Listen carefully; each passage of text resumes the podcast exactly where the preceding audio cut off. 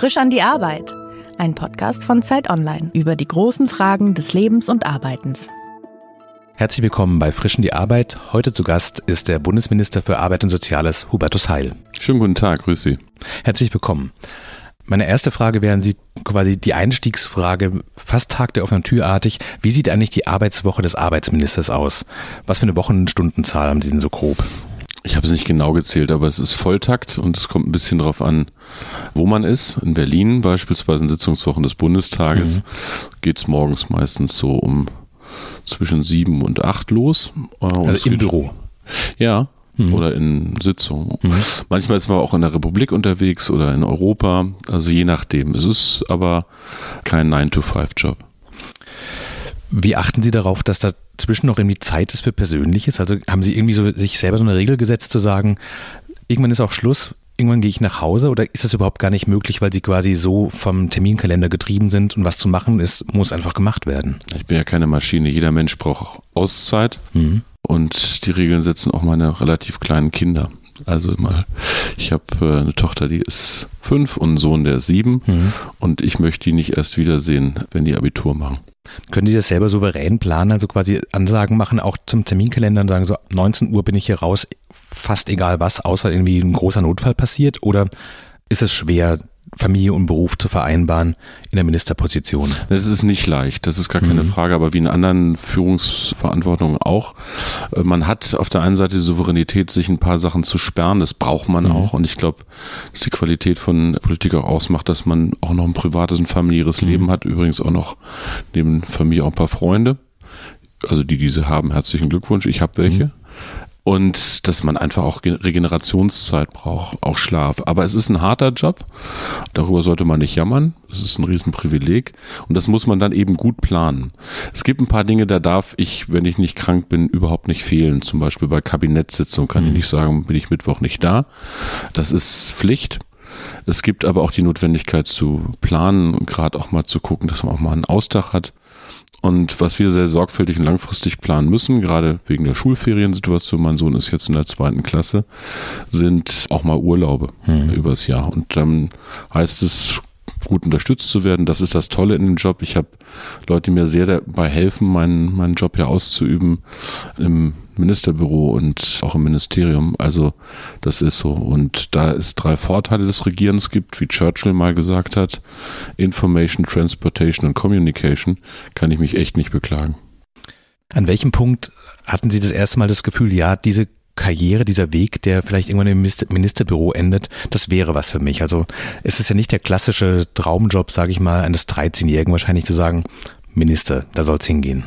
Nee, also mein Kindheitswunsch war das nicht, mein Jugendwunsch auch nicht. Was wollten Sie werden? Unterschiedlich. Als kleiner Junge wollte ich mal Ritter werden, habe dann aber festgestellt, dass es den Ausbildungsberuf gar nicht mhm. mehr gibt.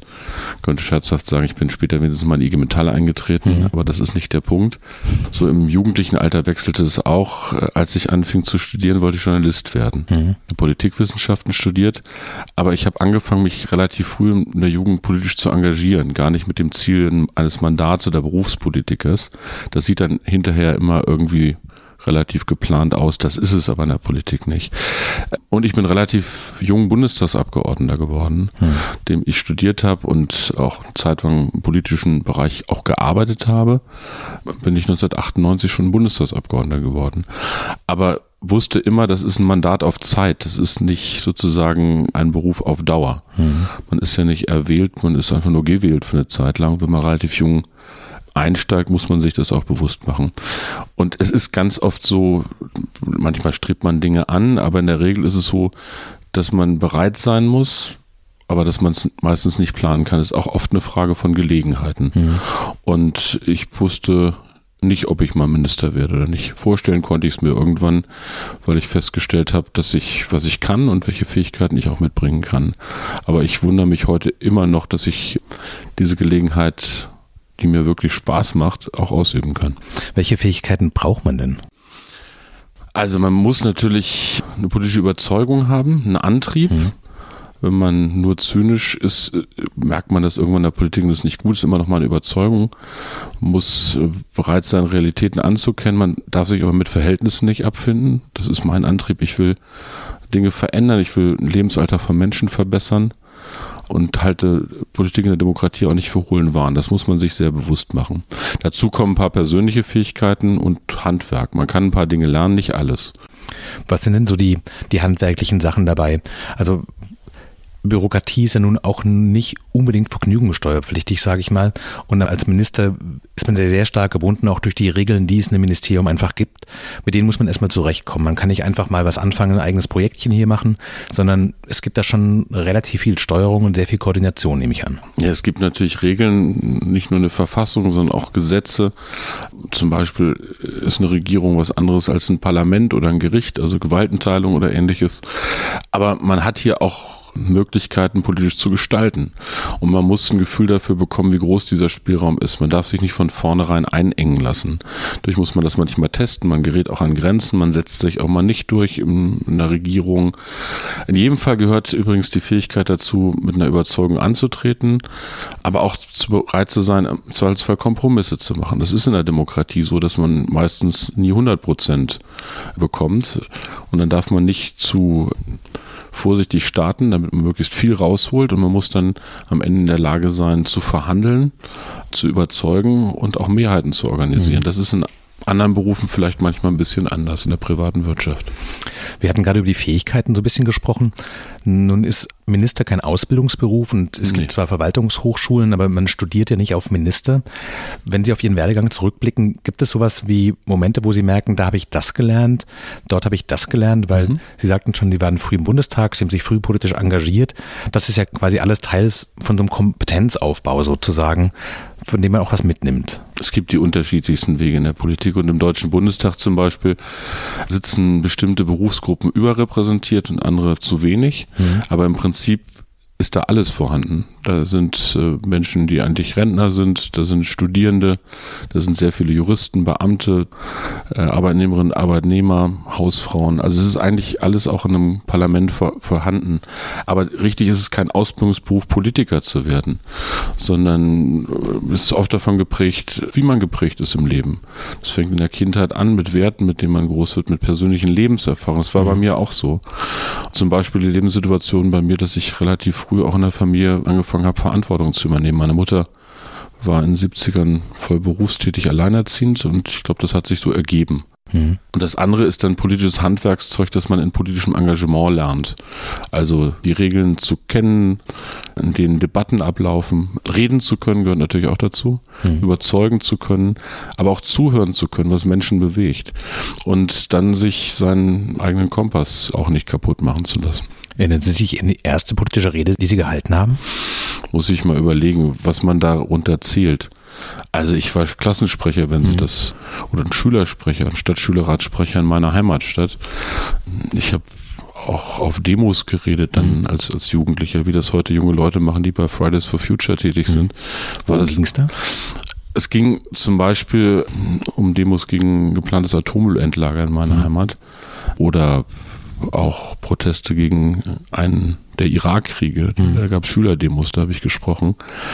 Das heißt, das Lampenfieber war schon in einem relativ jungen Alter weg, weil man mhm. nichts von diesen Dingen kann man beim ersten Mal, aber ab dem fünften Mal hat man so ein bisschen eine Routine und dann haben sie quasi als Jugendlicher schon gemerkt, okay, das ist was, was ich kann und dann hat man vielleicht auch ein bisschen einen Vorsprung gegenüber Leuten, die erst mit, weiß ich nicht, Ende 20 auf die Idee kommen, Politik machen zu wollen. Also es gab Situationen, da, war ich so überzeugt, dass ich überhaupt gar kein Lampenfieber hatte. Das klingt komisch. Mhm. Und es gab Situationen, wo ich riesen Respekt hatte und wahnsinnig in Ehrfurcht erstarrt bin, ein bisschen unsicher war. Also als ich das erste Mal auf einem, äh, als ich mit 16 die SPD eingetreten und dann irgendwann auf einem SPD-Parteitag in meiner Heimatstadt, Unterbezirk, Kreisparteitag würde man mhm. sagen, geredet hat, da haben mir schon ein bisschen die Knie gewackelt, ehrlich gesagt. Da hat mhm. man Ehrfurcht, da sind viel ältere Menschen, so und dann kriegt man auch ein bisschen Routine. Aber es ist heute noch so, es gibt Reden, bei denen ich mir sehr, sehr viel Gedanken mache, weil es sind ganz unterschiedliche Menschen, vor denen man dann auch Reden zu halten hat mhm. in öffentlichen Versammlungen oder Diskussionen. Aber natürlich habe ich Routine und ich glaube, ich bin jetzt vielleicht nicht der beste Redner der Welt, aber der schlimmste bin ich auch nicht. Kann man das berühmte Gespräch mit dem Bürger lernen? Also, wenn man Glück hat, gibt es eine Sache, die man nicht lernen kann, sondern die sich im Menschen abbildet. Und wenn man das hat, äh, ist das schon ein richtiger Vorteil. Mhm. Nämlich die Fähigkeit, sich in andere Menschen hereinzuversetzen. Mhm. Es gibt Leute, die nennen das emotionale Intelligenz oder Compassion mhm. oder Mitgefühl. Das heißt nicht, dass man immer alles auch erlebt haben muss, was Menschen, die sehr unterschiedlich sind, erlebt haben. Aber es ist eine Grundvoraussetzung und ich befürchte, die kann man nicht lernen. Man könnte ein mhm. bisschen pathetisch sagen, das ist Herzensbildung hat dann auch manchmal mit Werten zu tun, die man gelernt hat oder für die man politisch eintritt. Und natürlich gibt es ein, ein, paar Dinge sozusagen bei dem, was man antwortet, wo man sich Wissen angeeignet hat und auch Fragen beantworten kann. Man sollte nur in der Lage sein, auch mal klar zu sagen, was man nicht weiß. Und nicht Menschen mit Parolen einfach belästigen. Das mhm. ist meine persönliche Einschätzung. Aber es machen viele unterschiedlich. Erinnern Sie sich an die erste Abstimmung, die Sie verloren haben? Mm. Nee, nicht mehr so richtig, ehrlich gesagt. Also ich müsste jetzt ein bisschen Kram in meinem Gedächtnis. Mhm. Na, ich, meine Forschung davon war zu sagen, sowas, man geht ja quasi als Jugendlicher auch in Politik rein mit einem ja. großen Optimismus und einer Hoffnung und vielleicht aber auch mit der Überzeugung, dass die Dinge, wie man sie selbst sieht, sehr richtig sind. Mhm. Und in jeder verlorenen Wahl steckt eine Ablehnung der Person drin, aber auch der eigenen Hoffnung. Und diesen Schmerz aushalten zu können, erscheint mir eine der großen Kompetenzen, die man haben muss, wenn man wirklich Politik machen muss. Klar.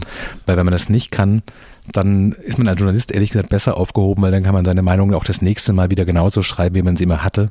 Weil es gibt vielleicht Kommentatoren dazu, aber es ist nicht das Gleiche, wie wenn, weiß ich nicht, 80 Prozent im Raum die Hand halten und sagen, nö, so nicht. Das stimmt, aber es ist jetzt die Frage, geht es um eine Sachentscheidung und auch mhm. darum die Frage, welches Gewicht hat das? Ist das eine mhm. Sache, die, die im Herzen mich trifft, dass ich da verloren habe, weil ich so überzeugt war und das für eine große Frage gehalten habe? Oder ist es eine einfache Sachabstimmung? Ich sag mal, eine Sache, die mich geschüttelt hat, war als, als junger Mensch, das war Anfang der 90er Jahre, da war ich so 19, da gab es eine Asylauseinandersetzung in Deutschland schon mhm. mal auch um die Änderung des Asylrechts. Und ich war Juso damals und war der Überzeugung, die SPD sollte nicht das Grundgesetz ändern. Heute denke ich da ein bisschen differenzierter drüber, aber ich war massiv enttäuscht, dass meine Partei mehrheitlich diese mhm. Entscheidung getroffen hat. Das hat mich zu, schon ziemlich bewegt und geschüttelt.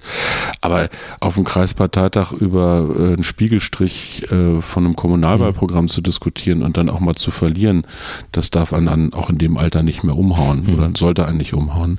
Das andere ist die Frage, wie geht man mit Niederlagen um bei Abstimmungen, bei Personalwahlen? Und das kann einen schon ziemlich treffen, wenn man äh, sich Hoffnung gemacht hat und ähnliches. Das habe ich auch alles erlebt, aber offensichtlich hat es mich nicht umgehauen. Ich habe als einen der großen Nachteile von Politik immer erachtet, dass letztlich alle vier, fünf Jahre jemand darüber abstimmt, ob man einen Job weitermachen darf, der sich damit nur so bedingt beschäftigt. Die Wahlen, speziell in den letzten Jahren, waren sehr stark von so großen Wetterlagen, von Stimmungen und von spezifischen Diskussionen geprägt.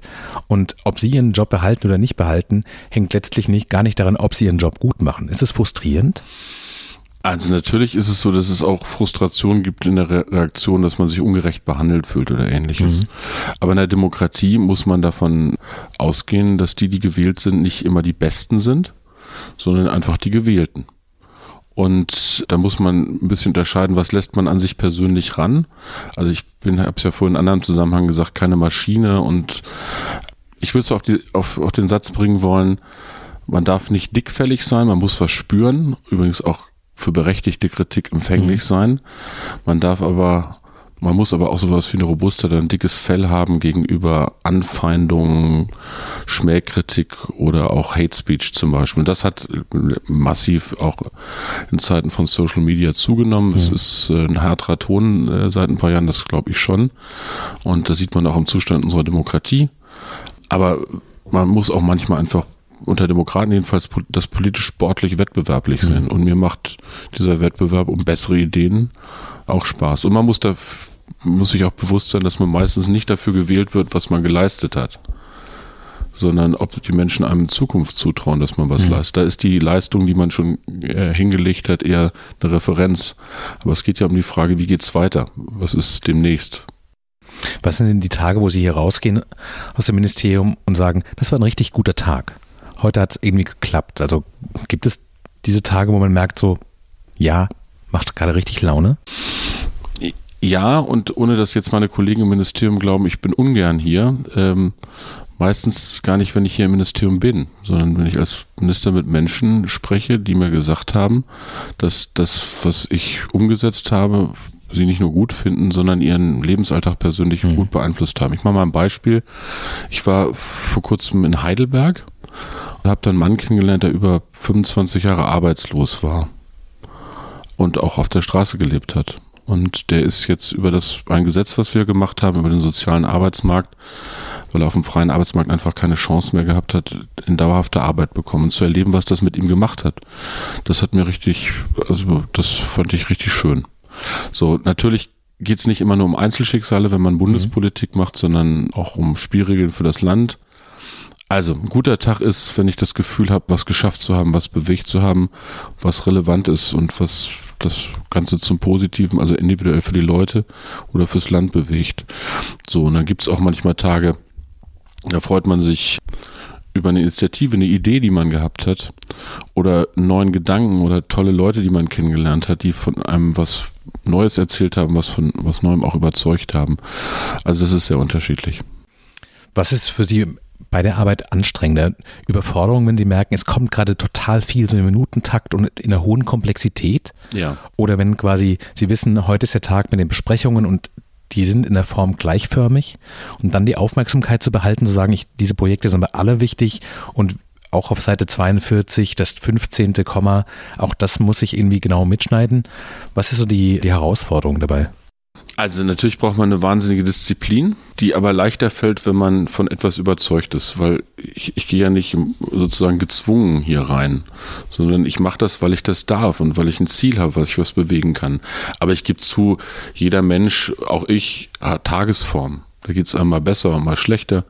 Äh, da ist man mal erkältet oder nicht, mhm. oder da ist man nicht so gut drauf und total fröhlich. Da hat man ein schönes Lied gehört, oder die Sonne scheint, oder es ist mal ein bisschen düster, oder man hat sich geärgert.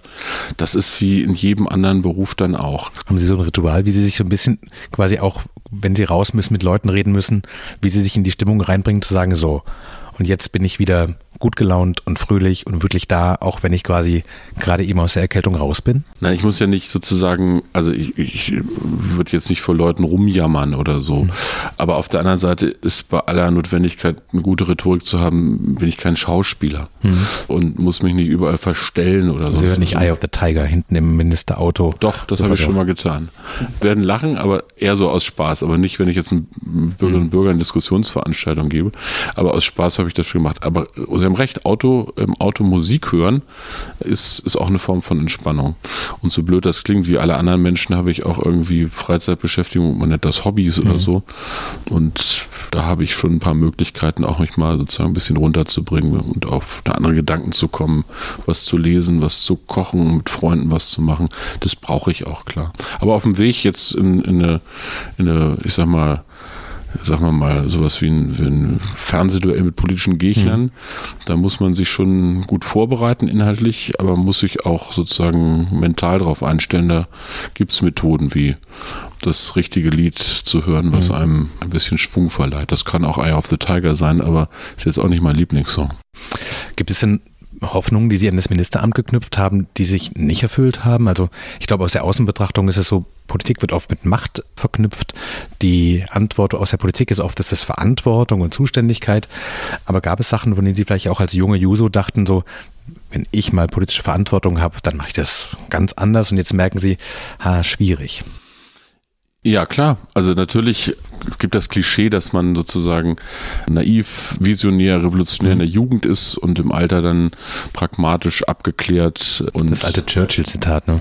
Ja, das alte Churchill-Zitat, was ich weiß gar nicht, ob das wirklich gesagt hat, mit wer mit 20 kein Sozialist oder Kommunist ist, der hat kein Herz und wer es mit 40 noch ist, hat keinen Verstand oder so ähnlich. Genau so, ja. Das muss alles nicht so sein. Ich kenne mhm. wahnsinnig tolle ältere Leute und es gibt auch manchmal sowas wie Altersradikalität, mhm. habe ich gehört also das sind Klischees. Aber richtig ist, Erfahrungen nützen, aber sie dürfen einen nicht behindern. Und ich habe auch Kollegen gelernt, die in diesem Job, der natürlich auch mit Routinen zu tun hat, manchmal so routiniert waren, dass ihnen aus dem Blick gekommen ist, warum sie den Job eigentlich machen, mhm. nämlich was zu verändern oder die geklebt haben an dem Job mhm.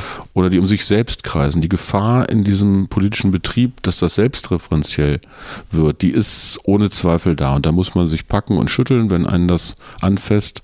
Was mich sehr bewegt hat, ist ein Buch eines Journalisten, als ich nach zwei Jahren als junger Abgeordneter das in die Pfoten bekommen habe, das hieß Höhenrausch mhm. von Jürgen Leinemann, zu früh verstorbener Spiegelredakteur, der Interviews gemacht hat und das ganz gut beschrieben hat, auch das Suchtpotenzial übrigens von Politik äh, ganz gut beschrieben hat. Aber man muss diesen Versuchen ja nicht erliegen. Das ist eine Frage von, von Charakterstärke, von auch selbstkritischer Betrachtung. Das würde ich nicht auf dem offenen Markt austragen, aber mhm. ich glaube, die Fähigkeit habe ich. Wie unsüchtig von Politik sind Sie? Also ich habe schon eine Leidenschaft. Mhm.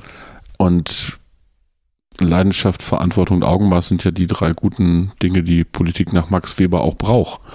Aber dass ich jetzt süchtig wäre, würde ich nicht sagen. Es gibt auch ein Leben neben und nach der Politik. Haben Sie einen Plan B? Ich habe Vorstellungen, was ich machen würde, wenn das hier vorbei ist. Ich wünsche mir, dass ich das selbst entscheide. Ich bin mir aber nicht sicher, weil es gibt auch ein paar Dinge, die hat man überhaupt nicht in der Hand. Das Wunderliche aus meiner Sicht ist immer, dass wenn man mit Leuten redet, was sie machen würden, wenn sie ihren Job aufgeben dürften, dass viele haben so Aussteigerfantasien, wollen irgendwie, weiß ich nicht, ein Hotel in Südtirol aufmachen, ein eigenes Café, die Hütte am Strand mit Cocktails. Und wenn man sich anguckt, was die Leute machen, die aus der Politik aussteigen, gehen in irgendwelche Aufsichtsräte. Und immer so den Eindruck so, ein bisschen mehr Fantasie, ein bisschen mehr mhm. irgendwie persönliche Alternativen zu den, zu den Machtstrukturen und zu den Netzwerken, in denen man irgendwie sich befindet. Es ist doch wunderlich, dass man quasi auch sagen könnte, macht was ihr wollt, ich gehe jetzt. Warum ist es so schwer? Naja, also erstens, wenn man es gerne macht oder äh, wenn es auch Abhängigkeiten gibt, das mhm. gibt es zweifellos. Da ich relativ früh politische Verantwortung auch als Abgeordneter übernommen habe, war das für mich immer eine Vorstellung, dass das so kommen kann. Es war eher eine beklemmende Vorstellung zu sagen, normalerweise werden ja Menschen so zwischen 40 und 50 Abgeordnete, so der Durchschnitt. Mhm. Da gibt es auch viele, die sagen, das mache ich jetzt bis zum Ruhestand. Bei mir ist andersrum gewesen. Ich musste mich immer mit der Frage auseinandersetzen, dass das auch vorbei sein kann. Und das gibt auch eine innere Gelassenheit, eine Unabhängigkeit. Also ich habe auch Vorstellungen, was ich danach mache. Aber ich habe im Moment noch zu viel vor, auch in diesem Bereich. Ich bin gern Minister, weil ich hier Dinge bewegen kann. Mm, aber wenn Sie mich fragen, was es ist, ich kann mir zum Beispiel mal vorstellen, dass die Fähigkeiten, die ich auch hier habe und auch erworben habe, ich auch anderweitig einsetzen kann. Ich würde gerne zum Beispiel, ich weiß nicht, ob sich das hier ergibt, mal in der Entwicklungszusammenarbeit mhm. äh, arbeiten. Das finde ich ganz spannend. Aber noch ist nicht so weit. Gibt es manchmal Tage, wenn Sie morgen um sieben ins Ministerium kommen, in der ersten Besitzung um, um 7.15 Uhr sitzen, wo Sie denken, warum habe ich nicht einen anderen Job gemacht? Irgendwas ganz Normales, wo man um 9 Uhr anfängt, um 5 raus ist ja. und irgendwie ein bisschen mehr Dienst nach Vorschrift. Solche Tage gibt es auch mal, vor allen Dingen in angespannten Krisensituationen oder wenn man sich um ein Thema kümmern will, was einem nicht so am Herzen liegt, aber mhm. was gemacht werden muss. Und dann gibt es Themen, die liegen einem näher. Es gibt manchmal Situationen, wo man das Gefühl hat, Mann, das dauert ewig lange und, oder unglaublich lange Sitzungen hat oder das Gefühl hat, das könnte man heute abschließen, da muss man es dann doch nochmal weiter verhandeln. Also muss schon robust sein. Man muss auch körperlich und psychisch robust sein. Das ist doch gar keine Frage. Aber man muss sich bewusst sein, dass man das ja freiwillig eingegangen ist und dass niemand dazu gezwungen hat. Was ist für Sie anstrengender, verzichtbar zu sein, weil es natürlich wahrscheinlich ein halbes Dutzend Menschen in Deutschland gibt, die sofort gerne Arbeitsminister werden und das sofort machen würden, oder unverzichtbar zu sein, weil es einfach auch im Alltag viele Dinge gibt, die ohne sie nicht funktionieren. Und zu wissen, wenn ich krank bin, stoppen manche Sachen einfach komplett. Also der ausgeleierte Satz, niemand ist unersetzlich, gilt vor allen Dingen auch in der Politik.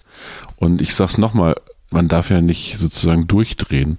Es sind, es sind ein paar, die durchgedreht sind. Solche Fälle hat es gegeben, die sich für die Krone der Schöpfung für unersetzlich gehalten haben. Aber wenn man solche Anflüge hat, dann sollte man es dann irgendwie sofort sein lassen. Das ist meine feste Überzeugung. Also ich mache gern die Arbeit und hoffe, dass ich einen Beitrag leisten kann, dass das relevant ist für das Leben von Menschen und dass es Gutes bewegt, dass ein Land gelingt, dass äh, Menschen selbstbestimmt leben können, beispielsweise, das ist für mich eine Grundvorstellung. Mhm. Und das Wichtigste ist, dass es wirklich eine Relevanz hat, was man macht und nicht ein hohler Wahn ist. Nerven die Klischees über Politik, mit denen Sie konfrontiert werden? Sie hatten vorhin gesagt, dass der Tonfall der Auseinandersetzung relativ heftig geworden ist in den letzten Jahren. Gleichzeitig ist es aber auch, also als Journalist auch interessant, wenn man merkt, wie begrenzt das Wissen ist. Also ich würde mhm. mal schätzen, die meisten Leute wissen nicht, wie groß das Budget des Arbeitsministeriums wirklich ist, auch im Vergleich zum Bundeshaushalt. Und welches die großen Ministerien sind, welche mhm. die zentralen Funktionen haben. Aber gleichzeitig ist das politische Urteil ja trotzdem sehr schnell denken Sie manchmal, können wir uns mal kurz zusammensetzen mit allen Wählerinnen und Wählern. Ich erkläre mal noch zwei Sachen, die vielleicht ganz relevant sind zu wissen. Was wäre das? Also ich glaube nicht, dass jeder jeden Tag die Zahlen eines Bundeshaushaltes wissen muss. Aber ich würde mir wünschen, dass wir transparenter machen und Leute mehr mitbekommen, wie Demokratie funktioniert, dem Grunde nach, wie die Spielregeln sind. Weil Politik ist ja in der Demokratie nichts anderes als der Versuch mit friedlichen Mitteln nicht nur Interessen auszugleichen, sondern dafür zu sorgen, dass Menschen individuell auch die Chance haben, ihr Leben zu leben ja. oder auch mal glücklich zu sein, auch wenn Politik nicht unmittelbar Menschen immer beglückt oder es auch gar nicht versuchen soll. Das wird ja manchmal totalitär. Wissen über, über Zahlen, Daten, Fakten ist auch wichtig, aber ich kann doch nicht erwarten, dass Menschen, die jeden Tag auch ganz viel ihr eigenes Leben oder ihre eigene Arbeit um die mhm. Ohren haben, sich ganz tief immer mit Dingen beschäftigen. Das ist unterschiedlich. Was einen ärgert ist, dass Menschen, die es eigentlich besser wissen müssten, es nicht wissen. Also wenn ich einem ausgebildeten Journalisten oder einer ausgebildeten Journalistin, mhm. die ja über Politik berichtet, und die meisten machen das super, aber einzeln hat man das Gefühl, so ein bisschen Sozialkunde wäre jetzt auch nicht schlecht gewesen, wie eine Gesetzgebung zustande mhm. kommt. Das ist Handwerkszeug, was ich dann auch erwarte. Aber das ist jetzt keine Schmähkritik an Journalistinnen und mhm. Journalisten und die Menschen müssen auch nicht immer wissen, welches Gesetz jetzt für sie zuständig ist. Das ist in einer 80 Millionen großen äh, Gesellschaft äh, hochkomplex, das ist gar keine Frage. Aber die Grundspielregeln von Demokratie, was dazugehört, mhm.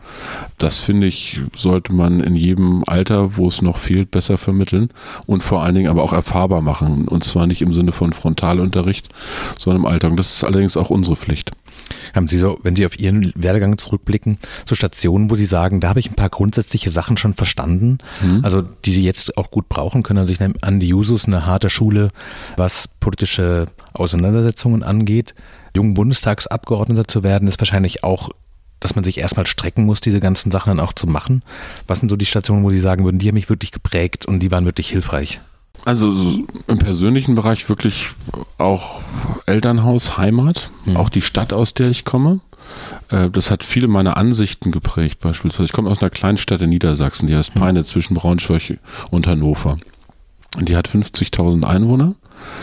Als ich Kind und Jugendlicher war, waren dieser 50.000 Einwohner Stadt noch 10.000 Leute im Stahlwerk beschäftigt. Heute sind es 800. Das heißt, die Geschichte meiner Heimat ist die vom Wandel von Arbeit und äh, Strukturwandel.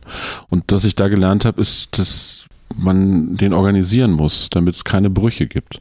Und Sie meinen aber das Handwerkszeug von Politik, äh, wenn ich das richtig verstanden habe. Das habe ich theoretisch auch mal im Studium gelernt mhm. oder in der Schule.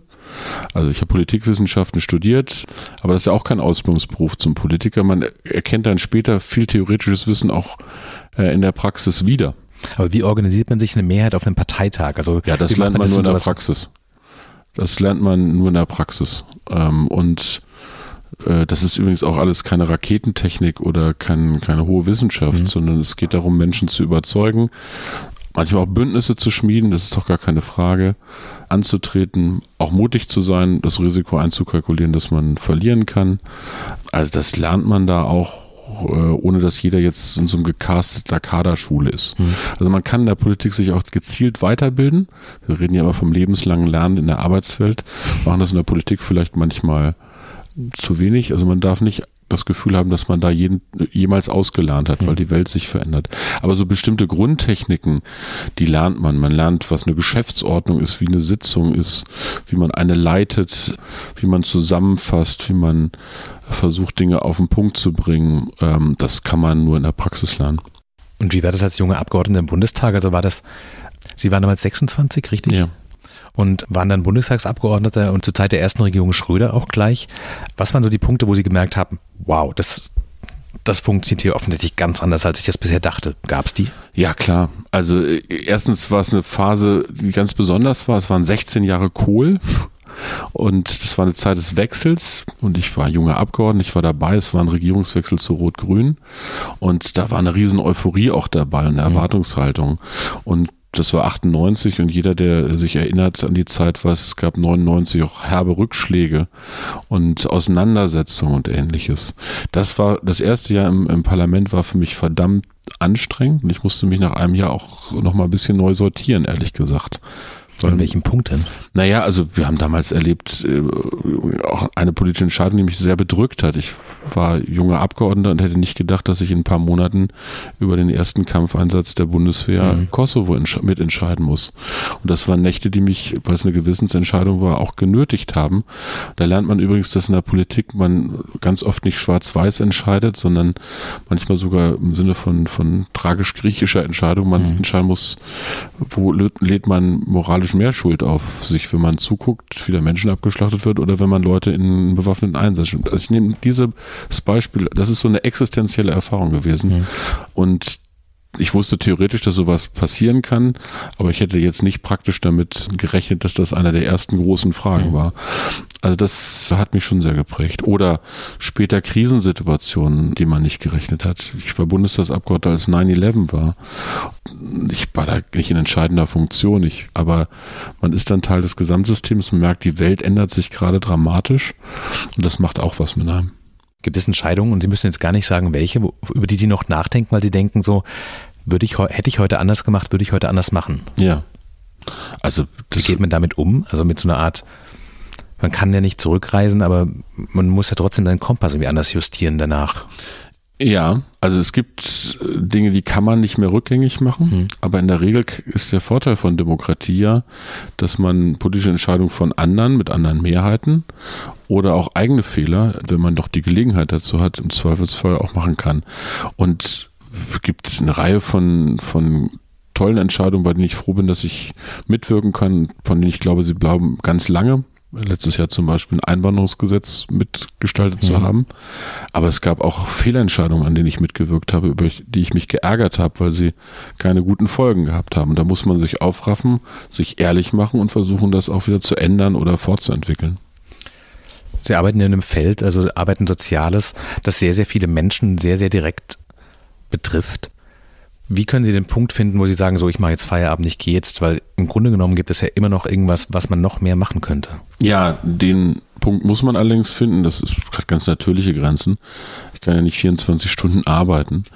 Also es gibt dieses, es gibt so ein Gebet, ich glaube, das kriegt man gar nicht mehr so ganz rezitiert. Herr, gib mir die Geduld, ja, gib mir äh, die Dinge zu ändern, die ich ändern kann, die und, Dinge und die zu Weisheit, akzeptieren und die Weisheit zu, zu unterscheiden. So, ja. Und das ist jeden Tag, ja. das ist jeden Tag, das ist jetzt ein sehr schönes Gedicht, aber es ist ein Gebet ah, und das ist jeden Tag aber auch die Frage, was kann ich hier heute noch bewegen? Und das ist nicht nur, ähm, was will ich noch bewegen? Wo muss ich ins Obligo gehen, auch mutig sein? Mhm. Und wo muss ich einsehen, dass ich es nicht bewegen kann? Das mhm. ist, muss man immer an der Sache entscheiden. Das ist klar. Sind Sie sich selbst ein guter Chef? Inwiefern? Können Sie sich gut selbst loben? Können Sie sich selber gut Feierabend geben? Können Sie am Wochenende sagen, nee, jetzt ist wirklich Wochenende, jetzt nicht irgendwie im Presseticker rumhängen oder noch irgendjemand anrufen, noch kurz schnell was versuchen? Also ich glaube, einiges habe ich da einfach lernen müssen. Da habe ich auch Fehler gemacht. Das muss man vielleicht auch mal, um, um besser zu werden. Sagen wir mal so, ich komme ganz gut mit mir zurecht. Mhm. Aber einen Betriebsrat habe ich jetzt nicht in mir. Den mhm. äh, brauche ich auch in der Familie, im Freundeskreis, auch Kolleginnen und Kollegen. Also man muss dann einfach auch mal auf andere hören, die sagen, komm, mhm. verrenn dich nicht, lass mal gut sein oder denk auch mal an dich. Also ich bin jetzt kein, kein politischer Selbstmörder sozusagen, auch im Umgang mit, mit Gesundheit oder mit den eigenen Kräften, mit denen man übrigens haushalten muss, mhm. die man auf das Richtige bringen muss. Die Kunst des Handwerks von Politik ist ja ganz oft das Management von Zeit und Aufmerksamkeit. Man kann rotieren wie ein Blöder und sich mit den falschen Dingen beschäftigen oder mit Nebensächlichkeiten ja. oder muss erkennen, was wichtig ist. Also mit diesen knappen Ressourcen Zeit und Aufmerksamkeit für sich persönlich und politisch verantwortlich umzugehen, ist schon ganz viel, was man können muss. Denken Sie manchmal über Rente oder Pension nach und den Gedanken, einfach morgens nicht aufstehen zu müssen, sondern wirklich einfach den ganzen Tag für sich selbst zu haben? Ist es so ein manchmal in schwachen Momenten so Fluchtpunkte denken, so, es kommt der Tag, an dem muss ich das alles nicht mehr machen. Nee, das ist nicht mein Gedanke, sondern es ist eher das Gefühl, ich habe noch so viel vor, hoffentlich habe ich noch ein bisschen Zeit und dafür arbeite ich auch. Ich denke schon manchmal nach, wann ist eigentlich der nächste Urlaub mit meiner mhm. Familie mhm. oder wann habe ich mal einen schönen Sonntag und wann kann ich meinen Sohn zum Basketball bringen. Mhm. Das sind eher so die Sachen. Dass ich über Rente nachdenken muss, gehört zum Job. Ich bin nämlich Arbeits- und Sozialminister. Das heißt, ich bin insgesamt für Alterssicherungssysteme mhm. äh, zuständig. Manchmal denkt man sich auch mit zunehmendem Alter, wie läuft mein Alter? Bin ich denn noch gesund oder ähnliches? Mhm. Ich habe vorhin gesagt, ähm, ich habe vor, auch nach der Politik im Berufsleben noch was zu machen. Muss mal gucken, wie sich das ergibt. Aber ich denke nicht jeden Tag an die Rente oder Pension. Sie haben aber quasi qua Beruf den Nachteil, ich kann einfach in eine Kneipe gehen, mich erkennt kein Mensch. Bei Ihnen dürfte es deutlich schwieriger sein. Wie groß ist die Sehnsucht, einfach mal quasi aus der Haustür zu spazieren? Werden Sie ständig angesprochen? Können Sie in eine Bar gehen, ohne dass es irgendwie zu, weiß ich nicht, wilden Diskussionen kommt, in denen Sie sich für irgendwas rechtfertigen müssen? Das ist interessant, weil ich da ganz viel drüber nachdenke. Ich glaube, dass erstens einen viel weniger Menschen erkennen, als man manchmal glaubt. Mhm. Oder auch so Namen zuordnen können und bin ich jetzt ein paar Tage dabei und werde auch vielleicht jeden Tag bekannter. Es gibt ganz drollige Reaktionen. Ähm, also die meisten gucken immer so ein bisschen, ist das, ist das nicht? Manche sprechen auch einen an, übrigens meistens total freundlich. Man kriegt aber natürlich nicht immer mit, was Leute so über einen erzählen. Mhm. Aber natürlich kann ich in die Kneipe gehen und Gott sei Dank auch ohne Sicherheitsbeamte. Und nee, da fühle ich mich überhaupt nicht eingeengt ab. Eher frei. Es gibt so das Klischee, wenn man in der eigenen Heimatstadt im Wahlkreis ist, dass die Leute, die immer alle grüßen in der mhm. Fußgängerzone und ständig grinsen, in jedem Fall immer die Bundestagskandidaten der Bundestagsabgeordneten sind, weil sie Angst haben, dass Leute einen für arrogant halten, mhm. weil man nicht alle grüßt. Aber das ist ziemlich kaputt. Damit muss man einfach umgehen lernen. Und dann gibt's noch die, die sich am meisten ärgern, wenn sie nicht erkannt werden weil sie sozusagen das Gefühl haben, Popularität auch jeden mhm. Tag zu brauchen. Ich brauche die nicht jeden Tag. Ich freue mich, wenn jemand zu mir kommt und sagt, übrigens haben sie gut gemacht. Mhm. Da bin ich wie jeder Mensch, ich brauche auch Lob und Zuspruch man muss damit leben, dass einen Leute auch im Alltag ansprechen und auf politische Dinge ansprechen, auch kritisieren oder ein Anliegen haben. Man muss dann nicht immer sagen, jetzt nehme ich mir eine Stunde Zeit oder so, aber man muss dann auch in der Lage sein, Leuten Hinweis zu geben, wo sie ihr berechtigtes Anliegen mhm. hinterlassen können äh, oder wie man in Kontakt bleiben kann. Glauben Sie, dass der Kompromiss quasi als Grundwesen von der Demokratie insgesamt ein bisschen ein Imageproblem hat? Ja, absolut, absolut. Wir haben ja eine Situation, in der wir auf eine wahnsinnige Polarisierung und Spaltung von mhm. Gesellschaft hinauslaufen und als Gesellschaft in der Gefahr sind, in wahnsinnigen Echokammern oder Blasen zu enden. Das mhm. hat auch mit, mit Kommunikationsmitteln zu tun, mit äh, Social Media. Diese Gefahr ist da, dass Leute nur noch unter ihresgleichen kommunizieren. Das ist ein richtig dickes Problem, weil es zu Unversöhnlichkeit führt. Und Aufgabe von Politik, von Demokratie ist natürlich Entscheidungen zu treffen, Wettbewerb zu haben. Da gibt es manchmal Ja-Nein-Entscheidungen, unterschiedliche politische Richtungen. Aber die Fähigkeit zum Interessenausgleich was ja ein Kompromiss mhm. ist, zum fairen Interessenausgleich wird massiv unterschätzt. Und als Arbeits- und Sozialminister weiß ich zum Beispiel, dass es gut ist, dass Gewerkschaften Arbeitgeber Dinge ausverhandeln, Interessenausgleich, weil Interessen verschwinden ja nicht. Also das würde ich mir wünschen, dass das in der Gesellschaft zu neuem Ruhm kommt. Kompromiss ist kein Schimpfwort. Es gibt mhm. faule Kompromisse und es gibt Bereiche, da muss man kompromisslos sein, die sind nicht verhandelbar. Aber die Realität ist, in den meisten Bereichen muss man dazu am Ende auch, um eine Lösung, einen Fortschritt zu haben, in der Lage sein. Ist der Eindruck richtig, dass die Betrachtung von Politik in Fußballmetaphern an sich schon ein Problem ist, weil es dann um Gewinnen und Verlieren geht und Politik letztlich ein Spiel ist, bei dem ein Unentschieden eigentlich das beste Ergebnis ist? Ich bekenne mich schuldig. Ich habe in meinem politischen Leben öfter auch schon Fußballmetaphern benutzt, aber eigentlich muss ich ganz offen sagen, inzwischen, wenn ich es bei anderen höre, ödet es mich so an, dass ich versuche, die nicht zu gebrauchen. Manchmal macht man es unwillkürlich. Aber wissen Sie, was ich meine? Also wenn quasi Klar. zwei Parteien aufeinandertreffen und beide erwarten, die eigene Partei, und ich meine jetzt nicht politische Parteien, sondern erstmal nur Position, soll gewinnen und nicht eben ein Ergebnis finden, mit dem beide irgendwie zufrieden und gleich, gleichermaßen unzufrieden vom Platz gehen, was ja der Kompromiss letztlich ist, nämlich alle sind gleichermaßen unzufrieden. Man sagt, eigentlich ist es ein Spiel, bei dem keiner gewinnen soll. Und die Polarisierung auch daher kommt, dass quasi dieser Unterhaltungsfaktor und dieses Zugespitzte immer stärker wird. Und die Vorstellung ist, meine Partei, meine Meinung soll sich jetzt einmal richtig durchsetzen, ohne Rücksicht auf Verluste und das Ding einfach durchziehen. Und dass diese Erwartung, dass Politik das macht, dass das ein Problem ist, weil es letztlich den Kompromiss und den Mittelweg und das Lauwarme als gutes Ergebnis total diskreditiert.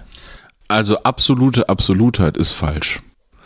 Aber es ist richtig, dass man versucht, viel rauszuholen und dass man nicht unambitioniert an eine Sache mhm. rangeht. Ich habe das in der Auseinandersetzung im letzten Jahr äh, um das Thema Grundrente erlebt. Da waren CDU und SPD total auseinander. Und ich hatte eine Grundvorstellung, für die ich gekämpft habe. Ich glaube, die Grundvorstellung habe ich am Ende auch durchgesetzt, nämlich wirklich eine Grundrente zu haben, nicht noch irgendeine Grundsicherung. Mhm. Also es ging um dieses Bedürftigkeitsding. Mhm. Aber um am Ende nicht einfach nur Recht haben zu wollen, sondern Recht haben zu bekommen für Menschen, musste ich ähm, auch zu Kompromissen, zu Lösungen in der Lage sein. Also es gibt manchmal Kompromisse, da setzt man sich 90, 10 mit dem anderen mhm. durch. Man macht manchmal 60, äh, 50, manchmal auch 30, 70. So, aber man muss dann immer bewerten, wie viel hat man erreicht, wie viel hat man mhm. rausgeholt. Also Helmut Schmidt soll mal gesagt haben, Politik ist eine Passion, dass Leute fürs Gemeinwohl arbeiten. Das finde ich auch einen sehr mhm. wichtigen Begriff. Und er hat auch gesagt, in gewisser Weise sei es aber auch ein Kampfsport. Das ist ein bisschen martialisch, finde ich, den Begriff. Aber es ist ja richtig, dass politische Auseinandersetzungen und Demokratie eigentlich zivilisierte Kampfauseinandersetzungen sind. Früher haben sich Menschen um die Interessen die Köpfe eingehauen mit einer Hellebade. Heute haben wir Gott sei Dank ganz friedliche, nicht verletzende Dinge, nämlich die Kraft des Arguments und den Mechanismus von Mehrheiten. Aber da man nicht alleine auf der Welt ist und auch nicht alleine in der eigenen Partei ist und nicht alleine meistens in so einer Koalition ist, muss man natürlich in der Lage sein, zu Kompromissen zu kommen, klar. Gibt es diese Momente, wenn Sie quasi sagen so, jetzt bitte alle mal kurz aus meinem Büro raus, ich muss wirklich einmal durchatmen und mich wieder sammeln, weil es natürlich auch ein emotionales Geschäft ist. Das macht man ja nicht Dienst nach Vorschrift, sondern weil Sie eingangs auch schon sagt, man macht das aus Überzeugung, ist es wahrscheinlich doch deutlich schwerer, auch mal so ein bisschen Distanz dazu zu kriegen und sagen so, ich bin selbstbewusst äh, genug ähm, zu sagen, das passiert Gott sei Dank äh, nicht so oft. Ja. Aber ich bin auch ehrlich genug mit mir zu sagen, es ist auch schon mal passiert. Und dann ist das, wie Sie es beschrieben haben, da muss man, dann schleppt man das noch nach Hause, denkt ganz lange drüber nach, es ärgert einen auch, es mhm. nagt auch an einem. Und da muss man lernen, damit umzugehen. Also das ist, es ist so. Und es gibt auch Bereiche, da äh, wundert man sich, dass man nicht überzeugen konnte, obwohl mhm. man das Gefühl hat, man hat gute Argumente, aber da gibt's Sturheit, manchmal auch Vernageltheit und Dummheit und dann hofft man, dass man selbst meistens nicht so ist, wenn man mit anderen verhandelt. Der 16-jährige Juso, wäre der mit Ihnen einverstanden? Das weiß ich nicht. Aber ich erkenne doch meine Grundüberzeugung, meine Grundannahmen wieder. Der Antrieb ist immer derselbe. Nämlich, dass das Leben für die Menschen offen ist, dass nicht Herkunft, Hautfarbe oder Geschlecht die Menschen durch die Verhältnisse auf das Leben festnagelt. Mhm. Ich habe auch Meinungen geändert, aber Überzeugung glaube ich nicht. Das ist immer noch der Antrieb. Man sagt ja so allgemein, dass jedem Anfang ein Zauber inne liegt. Sie machen aber jetzt schon relativ lange Politik. Sie manchmal das Gefühl, so die aufregenden Jahre, die ersten Tage im Bundestag, der wirklich interessante Teil ist vorbei? Oder haben Sie das Gefühl, es gibt noch so viele Dinge, die wir hier machen müssen und jetzt gerade habe ich mein Handwerkszeug im Griff und bin quasi, sagen wir so, der Messi der Arbeitspolitik und jetzt kann ich es richtig ausspielen. Die Kompetenzen, die ich in den letzten 20 Jahren erworben habe? Also ich habe schon das Gefühl, dass ich nicht am Ende meiner Leistungskraft bin, dass der, die Tatsache, dass ich noch kein ganz furchtbar alter Politiker mhm. bin. Das Lustige ist ja, in der Politik gilt man so bis 60 noch als junges Talent, sage ich jetzt mal scherzhaft. Mhm. Danach wird man Elder Statesman oder Woman. Im realen Leben ist das anders. Nein, ich fühle mich jetzt nicht sozusagen auf dem Tiefpunkt dessen, was ich kann und ich habe sehr viel vor. Das ist das, was ich im Moment fühle. Und dass diese Zeiten unspannend sind, das kann mir keiner einreden. Mhm. Also wenn ich es langweilig finde, würde ich auch gehen. Wenn Sie jemand im Urlaub fragt, ich weiß nicht, am Flughafen beim Warten, was Sie beruflich machen, sagen Sie dann ehrlich, was Sie machen? Ja, klar. Es ist manchmal ganz drollig. Sie haben vorhin davon gesprochen, ob man erkannt wird. Ja. Manche Leute erkennen einen, können einen aber nicht zuordnen. Da kam mhm. ein Mann zu mir und sagt, wir kennen uns doch vom Zahnärztekongress. Ich sage, nee, auf gar keinen Fall. und dann äh, löse ich auf und ich habe gesagt, kann, also ich habe am Anfang immer gedacht, so peinlich, aber man muss dann ganz offen sagen, nee, wissen Sie, vielleicht kennen wir uns einfach nur aus dem Fernsehen. Ähm, ich bin Bundesarbeitsminister. Dann meisten Leute, ach so, ja, ja, klar. Also ich habe am Anfang mich so ein bisschen geniert dafür, mhm. das äh, auch ganz offen zu sagen. Und habe eher gesagt, nee, glaube ich nicht, dass wir uns persönlich kennen oder so. Aber inzwischen mache ich das. Da habe ich auch gelernt, mit umzugehen, in der Öffentlichkeit zu stehen. Gab es irgendeinen Punkt, an dem Sie den Eindruck hatten, mein Nachname kann für eine politische Karriere in Deutschland ein Problem werden? Nö, also das ist leider so, dass der Name, das habe ich schon als Kind oder Jugendlicher erlebt, mhm. sozusagen von Leuten mit schrägen historischen Witzen versehen wird. Mhm. Wenn mich jemand gefragt hat, äh, wie heißen Sie nochmal Heil? Da habe ich gesagt, ja, Heil wie Heil und Segen. Also das, da lernt man damit mhm. umzugehen. Nein, das ist ja lächerlich. Man kann ja Leute nicht politisch in irgendwas reinziehen, wofür man nichts kann. Und ich mag meinen Namen, es ist mein Familienname, es ist mein Name. Ganz herzlichen Dank. Das war frisch an die Arbeit, heute mit dem Arbeitsminister Hubertus Heil. Wenn Sie Fragen an uns haben, wenn Sie Anmerkungen haben zum Podcast, schreiben Sie uns gerne an frischandiarbeit.zeit.de. Herzlichen Dank, dass Sie da waren. Herzlichen Dank fürs Zuhören. Danke fürs Gespräch.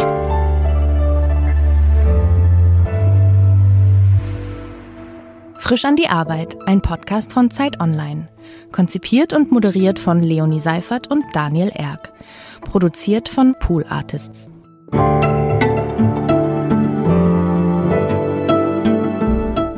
Sie sind ja immer noch da. Ihnen kann wohl kein Podcast zu lang sein.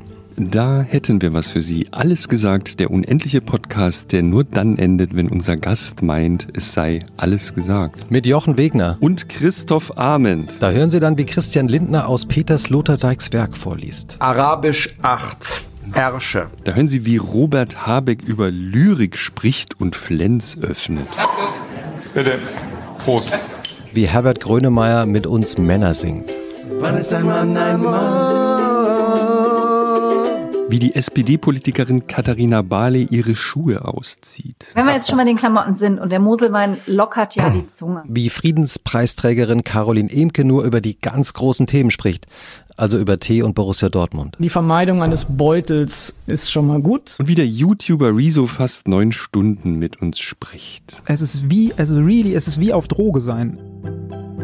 Wenn Sie nicht genug von Podcasts bekommen. Alles gesagt, der unendliche Podcast. Wir haben schon fast vier Tage aufgenommen. Jeden Monat auf allen guten Podcast-Plattformen. Das war jetzt wieder ganz schön lang. Ein bisschen lange Werbung, ne? Wie immer, ne? Naja. Okay, es passt ja zu uns.